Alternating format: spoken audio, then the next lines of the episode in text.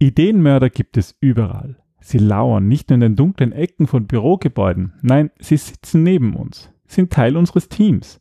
Sehr oft sind es Führungskräfte. Einige von ihnen sind vielleicht sogar unsere Freunde.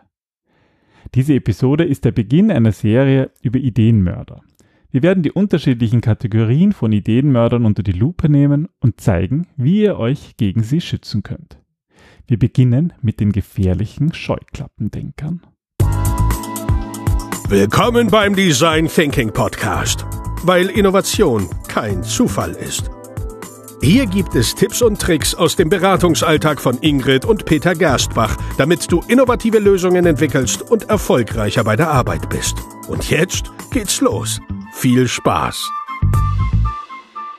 Hallo und herzlich willkommen zum Design Thinking Podcast. Hallo Ingrid. Hallo Peter, hallo liebe Hörerinnen und Hörer.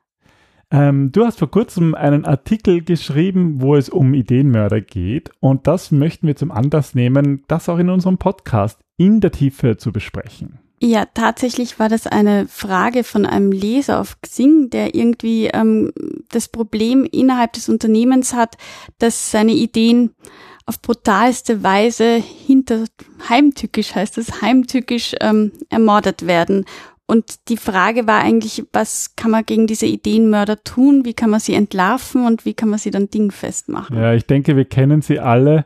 Und ähm, da hast du eben einen Artikel geschrieben, den wir auch hier im Podcast verlinken werden. Und wir haben uns gedacht, wir werden so vielleicht mit immer ein paar Episoden Abstand eine Serie machen über diese Ideenmörder, weil es, glaube ich, schon wichtig ist, zu unterschiedliche Motive zu beleuchten, warum Ideen in Unternehmen gekillt werden. Ja, das ist auf jeden Fall wichtig, äh, einerseits um, um diese Menschen zu entlarven, also auch ähm, zu erkennen, wann eine Idee vielleicht auch tatsächlich nicht so gut ist, dass es einen Grund das hat. Soll ja auch vorkommen. Soll auch vorkommen. Das ist sogar bei der Mehrheit der Ideen der Fall. Aber sozusagen auch, auch zu wissen, dass nicht immer böse Absichten dahinter stecken und wie du dich dagegen schützen kannst, aber auch wie du vorgehen kannst, dass deine Ideen weiterleben können. Ja, und ganz wichtig ist uns aber ähm, auch ähm, ganz am Anfang zu äh, festzuhalten, dass Ideenmörder, wenn wir sie jetzt irgendwie personifizieren, trotzdem keine schlechten Menschen sind.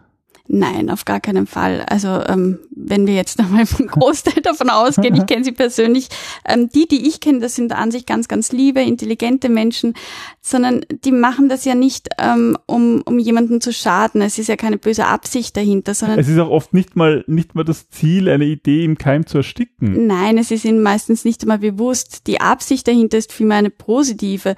Im Grunde versuchen sie dadurch Risiken zu minimieren. Ähm, sie versuchen, dass die Erwartungen erfüllt werden und sie möchten diesen Status quo, in dem wir uns alle bewegen, diese Komfortzone einfach nicht gefährden. Und das sind lauter menschliche Bedürfnisse. Ja, aber das Problem ist halt, dass gerade wenn wir an Innovationen arbeiten, dann geht es darum, Probleme und Chancen immer wieder aus anderen Perspektiven zu betrachten. Das ist einfach Teil, Teil der Innovationsarbeit. Und das erfordert natürlich Toleranz und Offenheit gegenüber Neuem.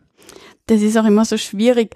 Ähm, wahre Innovatoren haben echt kein leichtes Leben und ich glaube, das vergessen manche Menschen. Also wenn du eine neue Idee hast, die jetzt wirklich disruptiv ist, also die Dinge ändert, dann muss die am Anfang auch abgelehnt werden vom System, weil es eben dieses ähm, Bestehende gefährdet und Menschen mögen Sicherheit, mögen Kontrolle und dann wird alles, was irgendwie diesen Status quo in Frage stellt, ja umgebracht oder einfach so isoliert behandelt, dass, ähm, dass dass dieser Status quo weiter existieren kann. Und deswegen arbeiten Menschen unbewusst daran, dass neue Ideen zu, zu, zu Grabe getragen werden. Ja, also das sind ganz normale menschliche Befürchtungen, ähm, die da dahinter stecken. Und die wollen wir uns eben auch anschauen und ähm, überlegen, was man dagegen tun kann. Nämlich eines der ganz wichtigen Dinge ist, dass man solche Ideenmörder, deren es eben unterschiedliche ja, Kategorien gibt,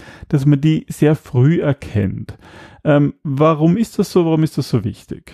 Naja, also damit die Ideenmörder nicht gleich zu Beginn das Projekt irgendwie ähm, gefährden, ist es wichtig, dass man gleich zu Beginn Tacheles redet und schaut, mhm. okay, wo sind potenzielle Gefahren, wo sind irgendwie Menschen, die vielleicht Schwierigkeiten haben, auch Schwierigkeiten machen können, um von Anfang an gleich damit umzugehen. Weil, weil wenn das mal ins Rollen gebracht ist, so eine Stimmung, dass das alles nicht geht und, und, und, und haben wir schon probiert und das funktioniert so nicht, dann, wenn es so ins Rollen gebracht ist, dann kann es das ganze Projekt gefährden. Ja, also wir, wir kennen das auch tatsächlich aus eigener Erfahrung, ist das ganz, ganz häufig so, dass in der ersten Phase mal ein, ein, mindestens einer dasteht und sagt, das bringt ja nichts, das haben wir schon probiert oder die Idee, die funktioniert nicht.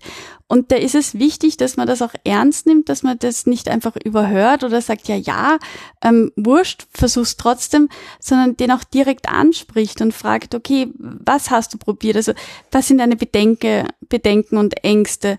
Und damit man eigentlich dahinter schaut und herausfindet, was sind die eigentlichen Gründe für diese Angst, was steckt wirklich dahinter. Weil wenn man dann die Motive hat, dann kann man auch damit arbeiten. Genau, das heißt, wenn man die Hintergründe kennt, dann, dann kann man die Ideen und Vorschläge äh, darauf anpassen und dann kann man das ja auch nutzen, weil dann kann man ja auch sozusagen auch diese, diese Kritikpunkte, wenn sie valide sind, aufgreifen und die Ideen werden dadurch eigentlich nur besser. Absolut. Es hilft nichts, wenn jeder jede Idee toll findet, dann haben wir prinzipiell mal ein Problem.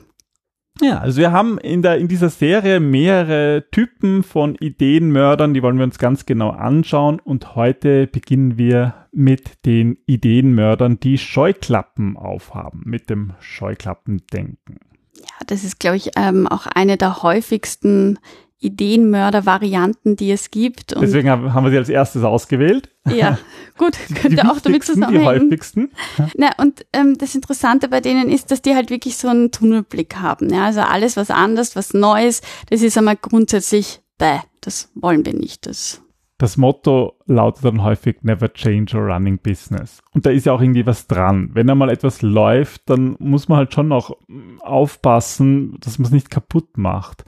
Aber wenn man halt nichts ändert, dann wird auch nichts besser. Ja, es ist die Schwierigkeit, dass wenn Dinge gut laufen, dann ist das ja prinzipiell ein gutes Zeichen. Ähm, die Gefahr ist, sich darauf auf, auszuruhen und nicht irgendwie den Blick eben die Scheuklappen wegzugeben und zu schauen, was rundherum passiert. Wenn ich mich nur auf das eigene, was gut läuft, fokussiere, dann merke ich nicht, wie die Zeit, die Umgebung, die Menschen und das alles beeinflusst und ändert. Und ähm, deswegen ist das so gefährlich, weil es so verbreitet ist. Manchmal erkennt man es auch dadurch, dass irgendwie so eine, eine Stimmung herrscht, äh, wenn du nicht mein Freund bist, dann bist du mein Feind. Mhm. Also wenn sozusagen nur die in Ordnung sind und gut sind, die gleich denken. Und das ist dann halt eine, eine Denkweise, die generell Veränderung eigentlich unmöglich macht. Ja, Veränderung heißt immer, dass sich natürlich etwas ändert. Mhm. Und dann hat man irgendwie, ist man von lauter Feinden umgeben und das ist ein schwieriges Umfeld, um natürlich irgendwie Veränderungen ermöglich, zu ermöglichen. Ja, aber da bist du eigentlich auch gleich bei dem Punkt, was sind diese Ursachen für dieses Scheuklappendenken? Genau. Und es ist eben dieses Grundbedürfnis, dass Menschen eine sichere, stabile Umgebung haben wollen, dort, wo sie kontrollieren können, also ein sehr starkes starkes Sicherheitsdenken steckt dahinter. Und das ist ja auch, wenn man wirklich an Scheuklappen denkt, ich meine, das kennt man irgendwie von Pferden, das gibt mir irgendwie den Pferden, äh, damit sie in der Stadt oder so nicht überfordert sind von den vielen genau. Reizen, sondern einfach geradeaus gehen. Und mhm. das ist irgendwie, das passt hier eigentlich auch, weil diese ganze Bedrohung, diese Bedrohung, die Angst, den Schrecken, den wir spüren, wenn wir uns verändern müssen, wenn wir irgendwie ähm, von außen ähm, gezeigt bekommen, dass es so nicht weitergeht, der führt halt bei uns Menschen oft zu einer Eingrenzung des Wahrnehmungsfeldes. Und das hat mhm. halt, ja, bei der Jagd damals, wenn wir irgendwie vom Tiger flüchten mussten, war das vielleicht ganz gut, dass man nur den Tiger sieht und irgendwie dann halt schnell rennen kann. Aber jetzt, wo wir uns von so vielen in komplexen Situationen befinden und viele andere äh, Aspekte betrachten müssen, ist diese Eingrenzung des Wahrnehmungsfeldes, also eben Scheuklappen, nicht hilfreich. Und es ist auch oft diese Angst von Neuem. Also alles, was, was neu ist, was wir nicht kennen, das führt ja auch zu diesem Scheuklappendenken.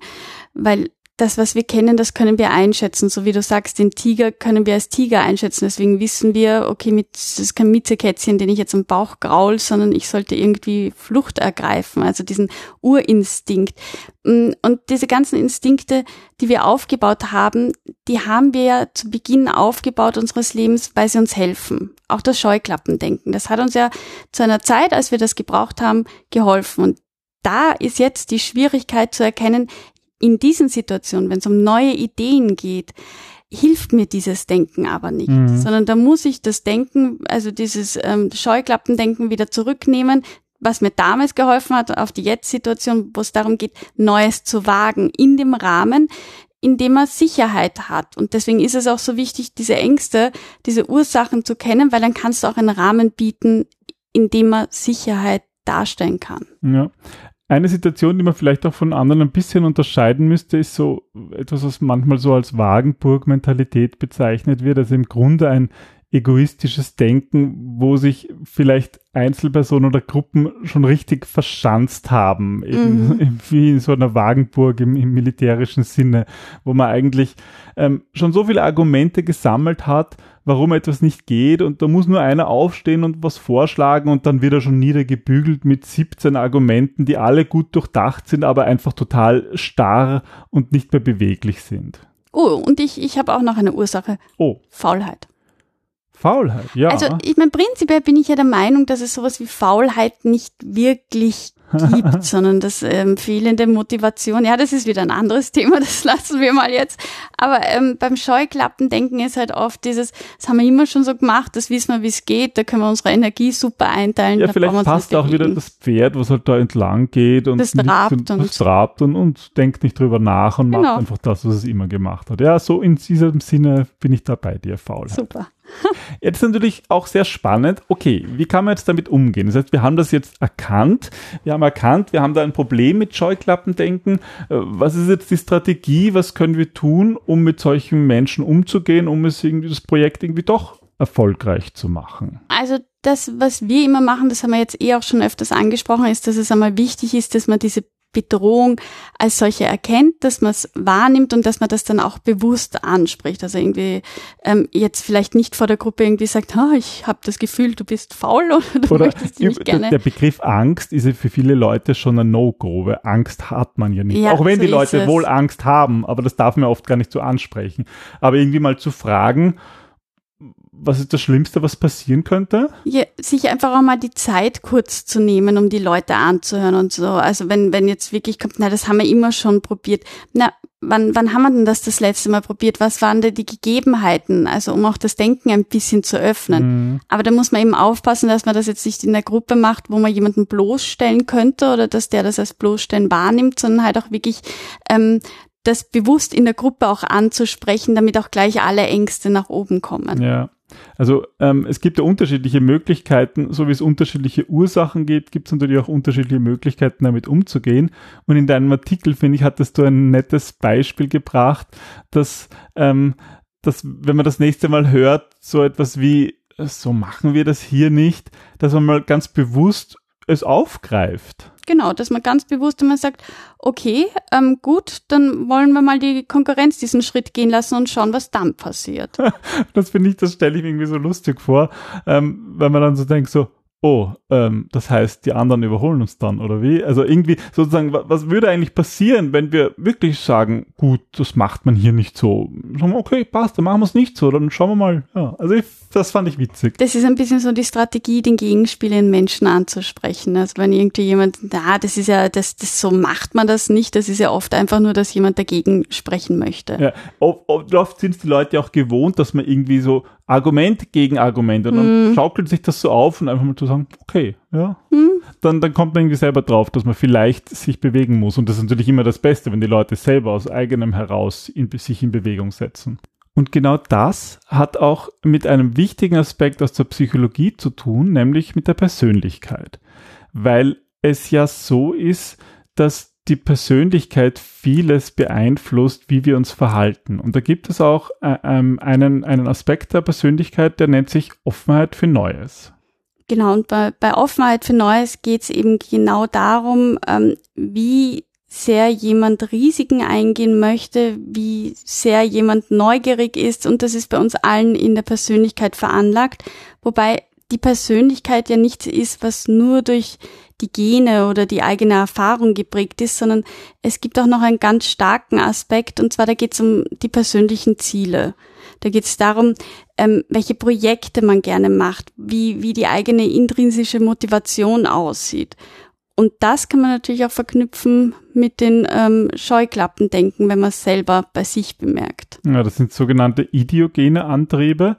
Und das bedeutet, dass wir in einem Projekt eigentlich auch das bewusst forcieren können, wenn wir jeder Person oder gerade den Personen, die eben von Scheuklappendenken befallen sind, dass man sich halt anschaut, was für persönliche Ziele könnte denen helfen? Weil oft ist es ja, wenn die Angst haben, dass sie zum Beispiel Angst haben, dass sie ihren eigenen Job verlieren. Aber wenn man ihnen einen Ausblick gibt, was sie davon haben, wenn man neue Ideen aufgreift, dann bekommen diese Personen eben einen Antrieb aus sich selbst heraus und können damit vielleicht dieses Scheuklappendenken überwinden. Also im Idealfall unterm Strich ist es wie üblich immer am besten, wenn ihr die Dinge ansprecht, wenn ihr kommuniziert und wenn ihr vor allem gerade bei Ideen als Design Thinker in einem so instabilen Umfeld, was nun mal Innovation ist, auch Sicherheit bietet. Und das könnt ihr eben am besten, indem ihr die verschiedenen Ängste oder Motivationen adressiert und dann, so wie Peter sagt, im Idealfall ähm, ideogene Projekte dran anschließt. Ja, das waren so ein paar Strategien, wie man mit Scheuklappendenken umgehen kann. Ähm, äh, wir werden eben noch eine, eine, ja, die Serie fortsetzen und werden zum Beispiel über Stegreif-Innovation oder Innovationstheater und Fehlerbestrafung ähm, reden.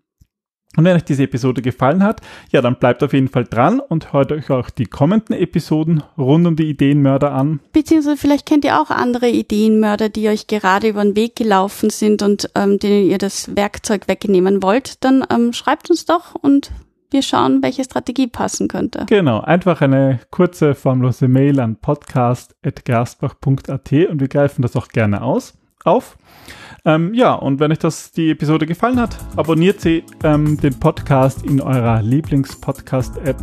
Ihr findet auch ähm, auf unserer Website gerstbach.at ähm, die ganzen Folgen und auch das Archiv mit allen Episoden und auch immer von einer Episode verlinken wir auch auf alle anderen, die dort irgendwie relevant sind, wenn ihr noch mehr von uns hören wollt. Ja, wenn nicht, kann man das trotzdem. Wir freuen uns auf jeden Fall auf das nächste Mal ähm, und sagen, bis bald. Tschüss. Tschüss.